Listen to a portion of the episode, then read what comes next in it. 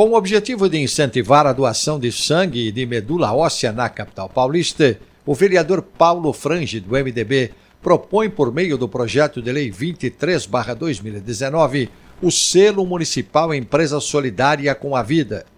A homenagem visa reconhecer empresas sediadas na cidade que estimulam os funcionários a contribuírem com os bancos de sangue ou hemocentros do município. O projeto tramita na primeira fase de discussão na Câmara Municipal de São Paulo.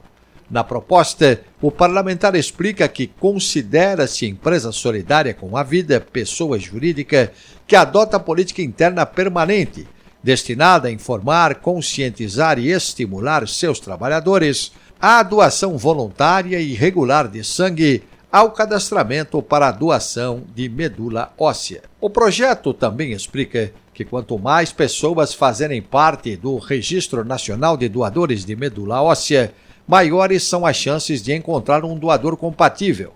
As justificativas e mais detalhes do projeto estão no texto do jornalista Marco Calejo no portal da Câmara. sãopaulo.sp.leg.br